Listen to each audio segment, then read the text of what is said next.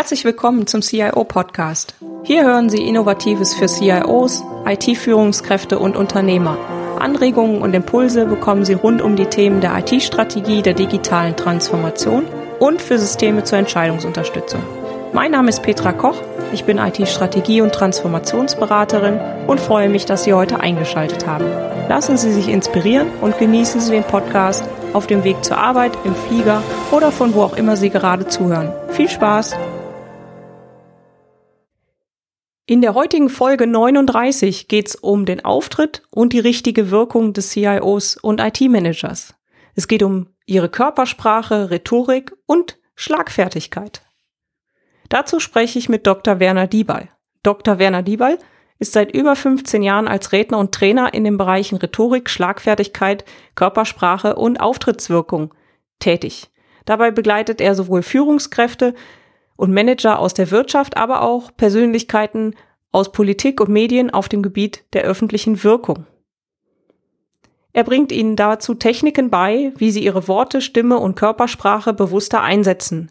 Damit hilft er ihnen, ihre Botschaften überzeugend und klar zu platzieren.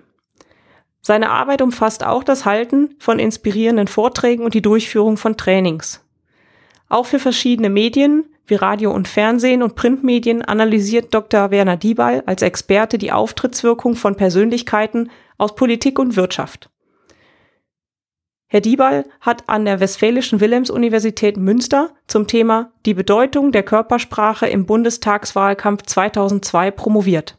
Bereits während seines Studiums befasste sich Dr. Werner Diebal intensiv mit Aspekten rund um das Thema Kommunikation und Wirkung bei öffentlichen Auftritten im Fokus steht hierbei die Analyse des nonverbalen Managements, konkret das Zusammenspiel von Worten, Mimik, Gestik und Stimme.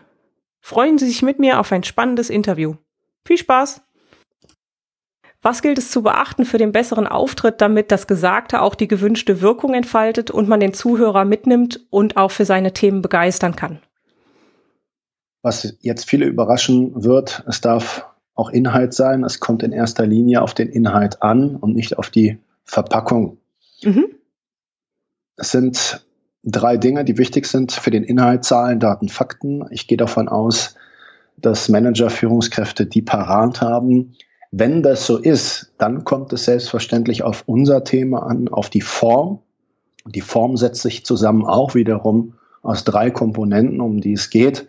Es geht um das Zusammenspiel von Worten, von Körpersprache und von der Stimme. Wenn das harmoniert, dann sprechen wir von einem überzeugenden, glaubhaften, guten Eindruck. Mhm. Okay. Also hier der erste Punkt, was mache ich mit meinen Worten? Dahinter verbirgt sich ja die Rhetorik. Rhetorik bedeutet die Kunst zu sprechen. Allerdings, jetzt geht es nicht nur in erster Linie darum, einen tollen Vortrag zu halten, das ist sicherlich erlernbar, das kann jeder trainieren im Coaching, im Training. Wie bereite ich das vor? Welche Techniken nutze ich für eine überzeugende Präsentation? Wie ist der rote Faden? Welche Techniken der Stimulanz bieten sich an? Welche Bilder kreiere ich? All das ist wichtig für einen guten Vortrag, eine Präsentation, eine Rede. Allerdings ist es ja noch mehr. Viele kennen das aus Meetings, Besprechungen, Verhandlungssituationen auch da arbeiten wir mit unserer Rhetorik, mit unseren Worten.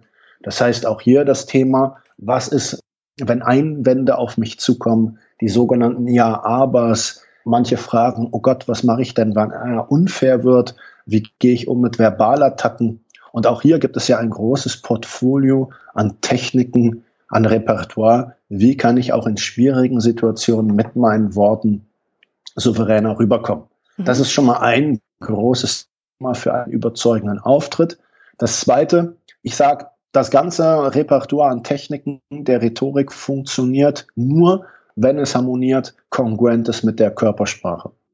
Ich habe lange Zeit mich mit Körpersprache von zwei Herren beschäftigt. Das waren Edmund Stoiber und Gerhard Schröder. Ich habe mehr als 100 Stunden Videomaterial von den beiden analysiert. Dass das Folgeschäden hinterlässt, ist klar. Das heißt, ich habe immer wieder mir die beiden angeschaut und geguckt, wer tritt überzeugender, souveräner auf im Bundestagswahlkampf. Wer war es? Naja, für die meisten war es Gerhard Schröder. Es hat sich dann auch bestätigt. Aber das soll ja nicht das Thema sein. Bei Edmund Stoiber war auffällig, dass er beispielsweise seine Körpersprache verändert hat, im Wahlkampf speziell. Die Coaches haben gesagt, Herr Stoiber, Sie sollten mehr lächeln. Die Folge war, dieser Tipp LMAA, lächel mehr als andere, wurde von ihm umgesetzt in Perfektion. Das Hauptproblem allerdings dann der Inhalt. Ich habe eben gesagt, es kommt auch in erster Linie auf den Inhalt an. Herr Stoiber hat sehr stark das Thema verständlicherweise Arbeitslosigkeit im Fokus gehabt. Wir hatten damals mehr als fünf Millionen arbeitslose Menschen. Nur wenn ich jetzt an diesen Stellen lächle, und es passt nicht, es ist äh, inkongruent, äh, über Arbeitslosigkeit zu sprechen und parallel zu lächeln, nur weil die Regel besagt, lächel mehr als andere, dann ist es klar für jeden von außen, das sieht komisch aus und das klingt auch komisch. Das war jetzt mal ein Beispiel äh, für einen weniger harmonischen Auftritt. Also das Ziel und deshalb auch im Training, im Coaching immer wieder die Sensibilisierung für das Zusammenspiel aus, was mache ich mit meiner Mimik, was mache ich mit meiner Gestik und wie verknüpfe ich das sinnvoll mit meiner Rhetorik und mit meinen Inhalten. Wenn dann noch mit der Stimme gearbeitet wird parallel, das heißt, ich erzeuge tatsächlich Stimmung und beachte die Regeln auch, dass Sprechen tönendes Ausatmen ist, dann bin ich nochmal eine Spur weiter für einen sehr überzeugenden Auftritt.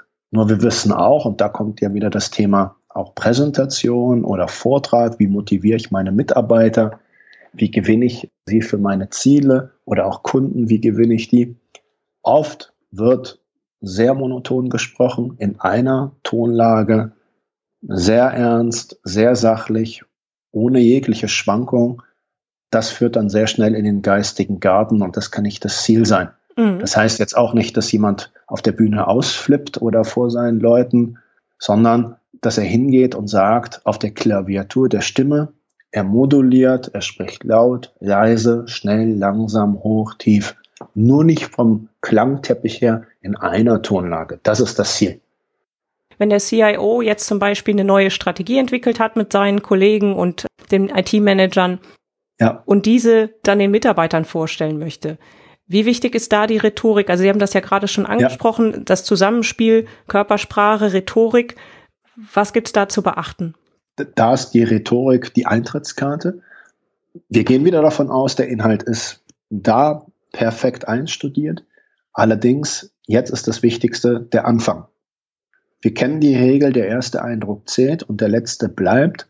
Wenn er da die 5a-Punkt-Regel beachtet, die 5a-Punkt-Regel besagt, anders als alle anderen anfangen und anders als alle anderen aufhören. Mhm. Das ist die Regel. Es gibt mehr als ein Dutzend Techniken für den Einstieg und den Ausstieg in einen Vortrag, in eine Rede, um die Leute gerade abzuholen von der ersten Nanosekunde an. Können Sie da ein paar Beispiele sagen? Sicherlich. Also die Negativbeispiele kennen wir alle. Ja, ähm, hallo, gut, so, okay, heute geht's jetzt los. Ähm, ja, ich bin äh, Werner Diebal und rede heute über das Thema Rhetorik und Körpersprache. Das ist der Klassiker. Das sind die Klassiker-Einstiege mit Ja, so, ähm. Das schieben wir mal alles beiseite. Und wir sagen, wir fangen beispielsweise direkt ganz ernst und sachlich an. Und dann entscheide ich mich für die Technik ernst, ernst, Zahlen, Daten, Fakten, stelle mich beispielsweise vor meine Kunden oder äh, Teilnehmer oder Mitarbeiter und sage, heute geht es um das Thema Gelotologie. Gelotologen beschäftigen sich mit der Lachforscher. Die haben mal gefragt, wie oft ein kleines Kind lacht. An einem Tag. Ein Kind lacht 400 Mal in Deutschland. Erwachsene nur noch 15 Mal, Muffel nie. Die Frage, zu welcher Spezies wir gehören, wer entscheidet das? Immer wir selber, denn es hat mit unserer Einstellung zu tun. Das ist schon mal eine Kombination aus Ernst, Statistik, Fremdwort. Also ich kann die Leute durchaus auch mit meinem Know-how abholen. Das will ich damit zum Ausdruck mhm. Weil viele denken, ja, jetzt muss ich unbedingt eine Geschichte erzählen. Ich bin aber kein Geschichtenerzähler. Ich bin in der IT-Branche, in der IT-Branche Geschichten erzählen. Oh, oh Gott, oh Gott. Ja, ich sage auch hier, ja klar ist Storytelling, persönliches Erlebnis, Anekdoten eine wunderbare Methode, um die Leute abzuholen. Gerne geht's dann los mit, stellen Sie sich vor, ich erinnere mich noch gut daran, mein erstes Telefonat im Vertrieb. Ich habe angerufen damals und wieder aufgelegt und jetzt geht die Geschichte weiter, ne, bis hin dann zum Erfolg. Mhm. Also klar hole ich mit Geschichten die Leute ab, aber es gibt noch weitaus mehr, ob ich das jetzt ernst mache, ob ich jetzt den Opening Joke nehme, äh, der Icebreaker, ob ich jetzt eine Demonstration nehme, also ich spreche Auge und Ohr an mit einem Gegenstand, also ich visualisiere etwas, äh, das kann ich tun. Ich kann Fragen stellen, ich kann ein Informationsdefizit aufbauen. Heute werden Sie erfahren, wie Sie in sämtlichen Situationen schlagfertiger werden. Später. Lassen Sie uns zunächst mal gucken auf, also auch ein Beispiel für äh, Neugierde, Interesse wecken, das Infodefizit. Funktioniert bei jeder Serie, in jedem Buch, also funktioniert es auch sehr gut in der Rhetorik. Und genauso ist es auch beim Ausstieg. Auch hier gelten diese ganzen Beispiele. Das nennen wir in der Rhetorik Kreisschluss. Also ich beziehe mich am Ende meines Vortrags, meiner Rede nochmal auf den Anfang. Und deshalb sage ich, anders als alle anderen aufhören. Also nicht die Klassiker, ja, das war's. Oder ich hatte neulich jemanden in der Präsentation, hat sehr gut geredet und sagte dann zum Abschluss, ich bin jetzt langsam am Ende. Da denkt jeder, ich bin auch schon am Ende, aber wieso sagst du es? Also, das ist nicht besonders originell. Also originell heißt für mich, dass ich tatsächlich bewusst mir den Anfang und Ende vorbereite, dass ich mir das einpräge, dass ich mir tatsächlich sehr akribisch überlege, wie sieht die erste Minute, die ersten zwei, drei Minuten, wie sieht das aus? Und auch am Ende, ich fasse nochmal das Ganze zusammen, ich appelliere an die Leute und gebe einen, wenn möglich, positiven Ausblick. Und da bieten sich dann auch wieder Techniken an wie Ernst, Geschichte, Humor, die sich auf den Anfang beziehen oder wieso nicht das gute alte Zitat. Ja, auch hier kann ich schauen im Internet zitate.de, wikiquote.de, welche Möglichkeiten bieten sich für meinen Abschluss. Und damit schließt sich dann der Kreis von Anfang zum Ende. Ja, wunderbar. Klasse. Jetzt haben wir viel darüber gesprochen, wie das beim persönlichen Auftritt ist. Gibt es denn Unterschiede in Bezug auf die Wirkung, ob man jetzt ein persönliches Gespräch hat oder zum Beispiel in der heutigen Welt gibt es ja auch viele Webkonferenzen, Telefongespräche und so weiter. Wie sieht es da aus mit der Wirkung? Naja, wir wirken immer und überall, also auch am Telefon. Viele denken, naja, am Telefon, da muss ich mir ja nicht so Gedanken machen über meine Körpersprache. Aber auch mit, das ist mitnichten so. Auch hier ist es wichtig, geschäftsmäßig zu bleiben. Es ist ein Unterschied, ob ich jetzt ein Geschäftstelefonat führe oder ein, ein privates, wo ich dann ja auch gern mal meine Wohlfühlklamotten anziehe oder mich auf die Couch legen kann. Aber in der Geschäftswelt ist es schon gut, bei schwierigen Telefonaten sich hinzustellen, Klar, da gilt die Regel bei schwierigen Gesprächen. Wir haben früher im Vertrieb mit Spiegeln telefoniert, damit wir uns parallel beobachten, auch in der Gesichtsmimik. Gerade bei der Akquise war das wichtig. Also da ist es schon gut, auch mal zu lächeln in den Spiegel rein, einen festen Standpunkt tatsächlich zu vertreten, also im Stehen zu telefonieren, auch ruhige Bewegungen zu machen. Das transferiert sich ja alles auf die Stimme und die Stimme ist am Telefon die Visitenkarte.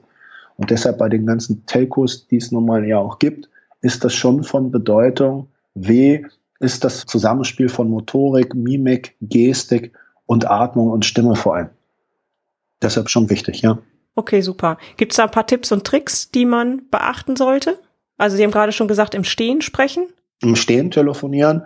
Es kommt jetzt darauf an, ja, will ich jetzt hier ein, schwieriges ähm, Gespräch führen, weiß ich, oh, äh, ich bekomme auch viel Widerspruch, kann es tatsächlich sinnvoll sein, mal sich vor dem Spiegel zu positionieren und parallel zu beobachten, bewusst vorher da rein grinsen. Das kann schon gut sein. Das schüttet ja auch wieder Endorphine aus, Dopamin, dass ich da positiv ins Gespräch gehe. Mhm. Und das ist ein Unterschied, wenn ich jetzt vor der Gruppe stehe und ich grinse die die ganze Zeit an, weil ich ja denke, super Tipp, dann denken die, komischer Typ, wieso grinst der, er hat ja noch gar nichts gesagt. Ja. Also sollten wir da schon einmal differenzieren. Ja. Super. Ja, Sie haben das eben auch schon mal angesprochen, schwierige Gespräche oder eingangs zum Beispiel mit der Präsentation, da kann ja Widerspruch kommen, da kann ja irgendwie jemand sagen, ja, aber so und so sehe ich das anders. Wie sollten CIOs und IT-Manager, die ja täglich in sehr vielen Gesprächen und Meetings unterwegs sind, darauf eingehen? Also es gibt ja immer mal wieder Meinungsverschiedenheiten. Wie kann man da am besten drauf eingehen? Wie kann man diese Argumente dann auch gut entkräften? Zum einen natürlich wahrscheinlich wieder mit Inhalt, aber es gibt ja da auch Techniken, ne? Mit Inhalt wäre gut. Ja, es gibt ein breites Repertoire an Techniken der sozialverträglichen Kommunikation, aber auch der Schlagfertigkeit. Oft werde ich gefragt, ja, ich möchte gerne schlagfertiger werden. Ich warne auch davor, wenn ich das nur anstrebe, schlagfertiger zu werden. Dann ist immer die Frage, ist das überhaupt entwickelbar, trainierbar? Denn Mark Twain hat ja schon gesagt, Schlagfertigkeit ist das, was dir 24 Stunden später einfällt. Mhm. Also ist das ja schon mal K.O. Naja, meistens dauert das nicht 24 Stunden bei uns. Bei vielen dauert es eine Stunde, zehn Minuten, aber ist alles zu spät. Also ich kann trainieren, selbstverständlich die Leute mitzunehmen. Mein Plädoyer für sozialverträgliche Kommunikation. Das heißt, klar, auch hier beachte ich die Gesetze der Körpersprache mit Blickkontakt, mit keinen Killergesten, keine Drohgesten, also mit Zeigefinger, sondern offene Gesten. Jetzt sprachlich, dass ich die beiden Worte ja aber streiche aus meinem Repertoire und mehr ins Aufnehmen, Umleiten beispielsweise gehe. Also der Klassiker ist, wir stellen ein neues IT-Konzept vor und dann sagt derjenige, der Killerphrasen abfeuert, ja, aber das haben wir doch noch nie so gemacht. Authentisch ist, ja, doch, wir müssen das aber jetzt machen und wir regen uns auf und echauffieren uns und reden uns in Rage. Ganz authentisch. Besser wahrscheinlich durchatmen, Blickkontakt halten, es aufnehmen, umleiten, beispielsweise mit der Technik gerade weil. Also hier kann ich sagen, gerade weil wir es noch nie so gemacht haben, Herr Diebal, sollten wir mal schauen, dass wir neue Wege gehen oder neue Denkpfade einschlagen. Ein Beispiel hierfür, dann kann derjenige in seine Argumentationslinie wieder gehen. Also wenn er die Ruhe bewahrt, die Contenance, er hört auch aktiv zu, er hört nicht sogar aktiv nur zu, er hört auch wirklich hin und er nimmt das wortwörtlich auf, was das Gegenüber sagt. Dann ist es der Beginn der sozialverträglichen Kommunikation. Vorteil kommt auch bei narzisstisch geprägten Menschen gut an. okay. Denn die hören ja am liebsten sich selbst. Ja, stimmt. Und wenn ich die Worte des Gegenübers aufnehme, umleite, dann bin ich auch dabei respektvoll, das Ganze zu lösen. Das ist der Ansatz, ne, den ich vermittle, eine respektvolle, wertschätzende Kommunikation und eben nicht eine rein schlagfertige Kommunikation. Mhm. Okay. Das heißt, Sie differenzieren da und sagen, Schlagfertigkeit allein hilft auch nicht weiter. Man muss das eben in den Kontext bringen. Manche würden das vielleicht Gesichtswaren nennen. Ja, genau. Denn das Problem bei Schlagfertigkeit ist ja, dass die Beziehung zwischen uns möglicherweise tot ist. Denn wenn ich ganz authentisch rede, also so wie ich gerade mir der Schnabel gewachsen ist, sagen wir, und Sie greifen mich an, oder ich werde im Meeting angegriffen oder in der Verhandlung, und ich konnte jetzt sehr frech, prompt, bin ich kurzfristig verbal der Sieger, aber mittel- bis langfristig habe ich möglicherweise einen Menschen verloren. Und das kann ja nicht das Ziel sein. Mhm, genau. Und es gibt nun mal diese drei typischen Verhaltensmuster, die in der Kommunikation da sind, dass wir uns rechtfertigen, dass wir arrogant werden oder auch wirken und dass wir emotional werden. Und wir wissen auch, sobald wir emotional werden, haben wir all das, was wir im Training, Coaching besprechen, diese ganzen schönen Techniken, die es nun mal gibt. Ach ja, besinnen Sie sich doch, schnaufen Sie durch, atmen Sie. Sobald jemand emotional wird, ist das alles nicht mehr da. Mhm. Gibt es denn bei dem Thema Do's und Don'ts, also Sachen, die man gut machen kann, Sachen, die man auf jeden Fall bleiben lassen sollte? Sie haben jetzt gerade schon gesagt, also emotional werden sollte man nicht. Genau. Also Gut ist es dann in der zwischenmenschlichen Kommunikation, möglichst wertfrei zu formulieren. Mhm. In der gewaltfreien Kommunikation sprechen wir vom Beobachten. Das heißt, wir sprechen so neutral wie möglich die Dinge an und aus. Wir versuchen mehr in Ich-Botschaften zu sprechen als in Du- und Sie-Botschaften. Ja, das heißt, wenn ich jetzt sage, naja, Sie haben mir die Unterlagen, die PowerPoint-Folien immer noch nicht geschickt, oder ich sage, ich habe sie noch nicht erhalten oder ich habe sie bisher nicht erhalten, ist das ja ein kleiner Unterschied in der Kommunikation. Also mhm. es gibt Du-Botschaften, Ich-Botschaften. Es gibt sehr viel Wertung. Nie hören Sie zu, ständig unterbrechen Sie mich im Meeting, andauernd reden Sie dazwischen. das sind ja alles Wertungen. Und die führen in der Regel zu Aggressivität und Aggression und weiteren Emotionen. Und wem es da gelingt, wertfreier, neutraler zu sprechen, durch eine Beobachtung, der ist auch durch nichts zu widerlegen. Denn wenn einer eine reine Beobachtung formuliert, beispielsweise ich sage, ich habe gerade hier die Ausführung vorgestellt, ich bin noch nicht fertig, da haben Sie gesagt, das ist Unsinn. Dann ist das eine Beobachtung, die erstmal so steht. Das ist keine Bewertung. Mhm. Ja, also das ist mal ein Beispiel dafür. Auch das ist die hohe Kunst der Kommunikation, dass wir tatsächlich wertfrei sprechen durch Beobachten. Klar, der Rest, dass wir einander zuhören, dass wir einander ausreden lassen, all das äh, sind ja Basics, das wissen wir auch. Allerdings müssen wir auch, dass es häufig äh, leider nicht geschieht. Mhm. Sie haben das eben schon mal angedeutet.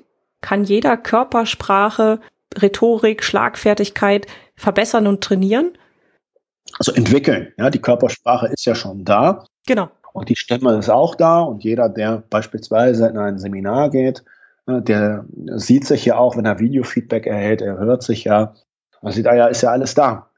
Und wer das Videofeedback aufnimmt und wirklich bereit ist, von der Einstellung an sich zu arbeiten, der kann nachjustieren. Und meine Erfahrung lehrt, es ist ja meistens gar nicht viel. Das sind so Kleinigkeiten. Dann wissen Leute oft nicht im Vortrag, wohin mit den Händen. Die am häufigsten gestellte Frage, auch von gestandenen Managern, IT-Lern, Herr Diebay, wohin mit den Händen? Ich sage dann gerne, lass sie an den Armen, ansonsten wird schmerzhaft. Und dann kennen wir ja so Sachen wie die typische Haltung, die Hand leitet in die Hosentasche oder hinten ans Gesäß, an den Auspuff oder die Freistoßhaltung. Das ist ja dann ein leichtes für denjenigen, der das sieht und sagt, das ist jetzt auch nicht so optimal für meine Wirkung, das sehe ich, das verstehe ich. Der kann ja sehr schnell seine Gestik in unterschiedlichen Ausdrucksübungen entwickeln. Da gibt es ja schon verschiedene Möglichkeiten. Und dann am Ende auch wieder gepaart mit seinen Inhalten. Wieso nicht? Mit Zusammenspiel mit seinem Presenter, mit seinen PowerPoint-Folien, mit dem Flipchart. Also da hat er schon Möglichkeiten, mit der Körpersprache zu arbeiten und die dann weiterzuentwickeln. Genauso Blickkontakt. Viele gucken in eine Richtung. Viele sind auch unsicher, was Blickkontakt anbelangt. Dabei heißt es ja nicht umsonst, die Augen sind das Fenster zur Seele. Das heißt, auch hier, wenn jemand dann tatsächlich auch merkt, oh, mein Blickkontakt, der geht tatsächlich immer nur eine Richtung, dann ist es ja besser, wenn die Person es selber für sich erkennt durch das Videofeedback, als wenn ich ihm sage, ja, hier, Sie gucken nicht. Mhm. Die Selbsterkenntnis ist immer die beste Erkenntnis. Und wenn ich das selber für mich beobachte, dann kann ich auch zum Beispiel in einer weiteren Übung auf den Blickkontakt achten. Und ich empfehle in dem Kontext, bei der Stimme ist es ja genauso.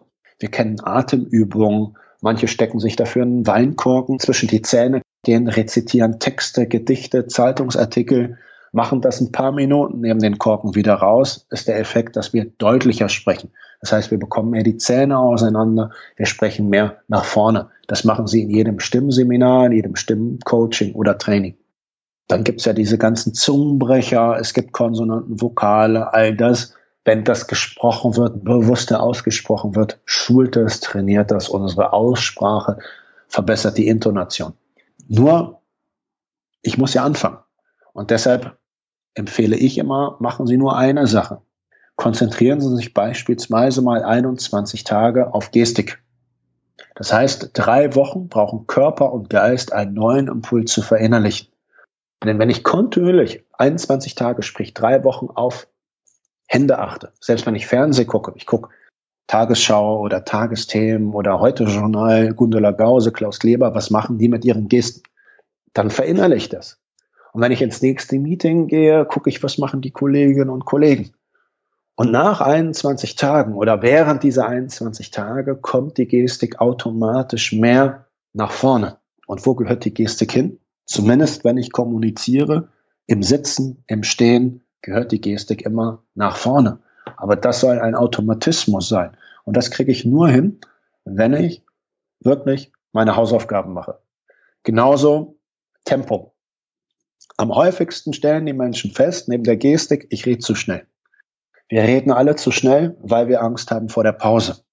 Deshalb kommen die Urlaute, die M und die Ja's. Das ist nicht schön. Rhetorisch nicht, inhaltlich gibt ein M ja keinen Sinn. Also wissen wir, machen Sie besser eine Pause. Ah, wir sprechen in der Rhetorik von rhetorischen Wirkpausen. Eine Nanosekunde reicht schon an Pause. Dann ist mein Drei-Wochen-Projekt, ich achte jetzt 21 Tage kontinuierlich auf Pausentechnik und spreche dadurch langsamer. Der Vorteil, die Inhalte, was ich eingangs gesagt habe, die Zahlen, Daten, Fakten, prägen sich so besser ein, kommen rüber, besser rüber, es entstehen auch weniger Missverständnisse. Und damit haben dann alle einen Vorteil, einen Mehrwert. Wenn wir jetzt das alles nochmal Revue passieren lassen, ja. Und dann nochmal darauf schauen, was heißt für Sie authentisch und präsent zu sein. Viele sagen ja auch, ja, wenn ich so viel Trainings mache, dann ist es ja schwierig, das bin ja nicht mehr ich. Was sagen Sie dazu? Was ist für Sie authentisch und präsent? Also authentisch sind wir ja erstens die ganze Zeit. Wir sind ja da. Wir sind ja leibhaftig. Mir geht es um Kongruenz, um Echtheit in den unterschiedlichsten Situationen. Ich rufe den Leuten dann nur eins zu und damit in Geiste auf, dass sie verstehen, dass wir unterschiedliche Rollen spielen. Kongruente Rollen sollten wir spielen. Das ist das Ziel.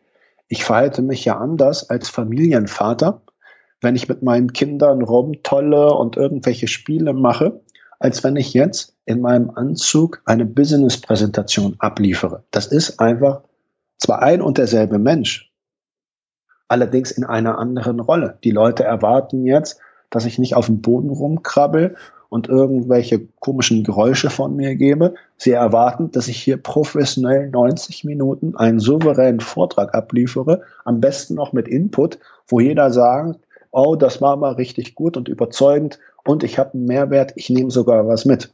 So denken allerdings nicht beispielsweise meine Kinder oder meine Jungs oder Mädels beim Sport, wenn ich Fußball, Tennis, Volleyball spiele.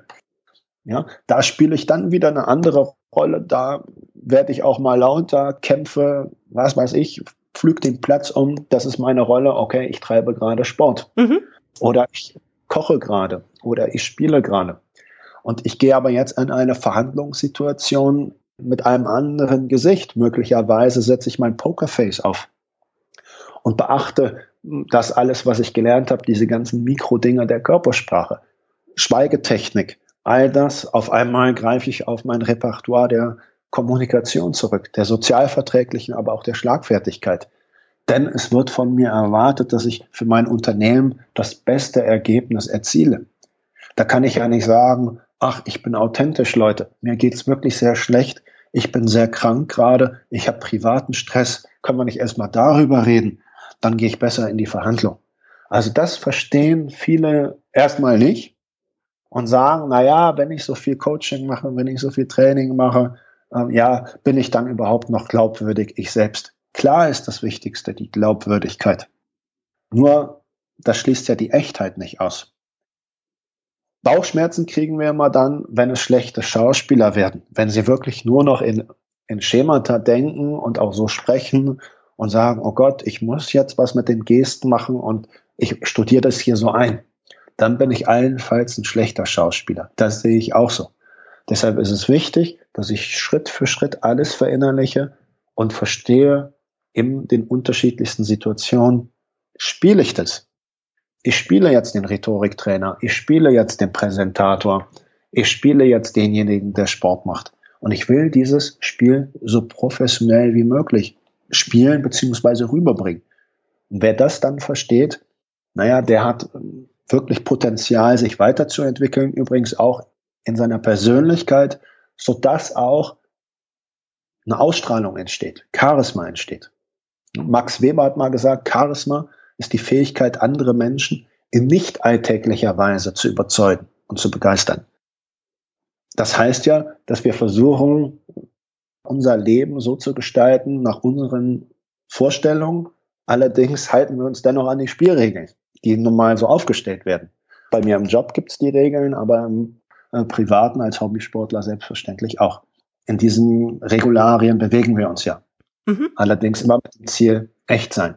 Letztes Beispiel, wir nehmen uns ja auch, ich will Klavier spielen lernen oder mein Tennisspiel verbessern. Das kann ich jetzt immer so weitermachen, indem ich gegen eine Wand spiele oder indem ich mich an mein Klavier setze und direkt versuche zu komponieren. Naja, das kann ich machen, jeden Tag.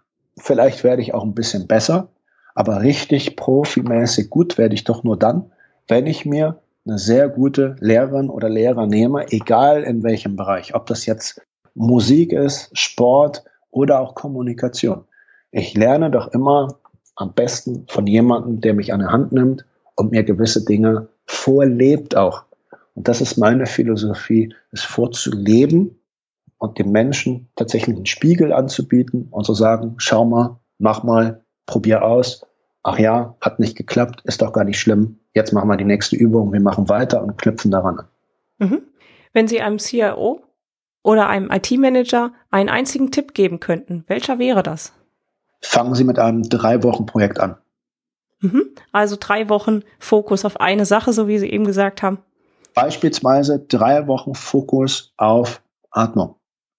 Sprechen ist tönendes Ausatmen, atmen Sie durch. Spüren Sie Ihre Atmung in den unterschiedlichsten Situationen. Verknüpfen Sie das mit der Pausentechnik, dass Sie ruhig Ihre Inhalte rüberbringen. Und das machen Sie kontinuierlich 21 Tage. Dann ist die Chance sehr hoch, dass Sie diesen einzigen Tipp schon mal umsetzen.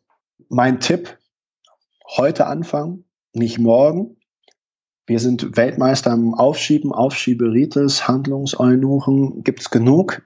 Ich sage gerne, wir leben in der Gegenwart und Gegenwart heißt auf Deutsch übersetzt gegen das Warten. Deshalb ist heute der Tag, an dem wir mit unseren Projekten anfangen, damit es morgen gut wird. Ja, Herr Dr. Diebal, vielen Dank fürs Interview. Hat mir Spaß gemacht. Sehr gerne. Alle Shownotes mit Details zu dieser Podcast-Folge, dem transkribierten Interview und Links zu den Aktivitäten von Dr. Werner Diebal sowie zu seinem Hörbuch Besser auftreten, besser wirken finden Sie unter www.cio-podcast.de slash CIO 039. Herzlichen Dank fürs Zuhören. Sie hörten den CIO-Podcast mit Petra Koch. Wenn Ihnen der Podcast gefallen hat, freue ich mich über eine Bewertung bei iTunes. Sie helfen damit, den Podcast bekannter zu machen. Alle Shownotes zum Podcast finden Sie unter www.cio-podcast.de. Dankeschön und auf Wiederhören.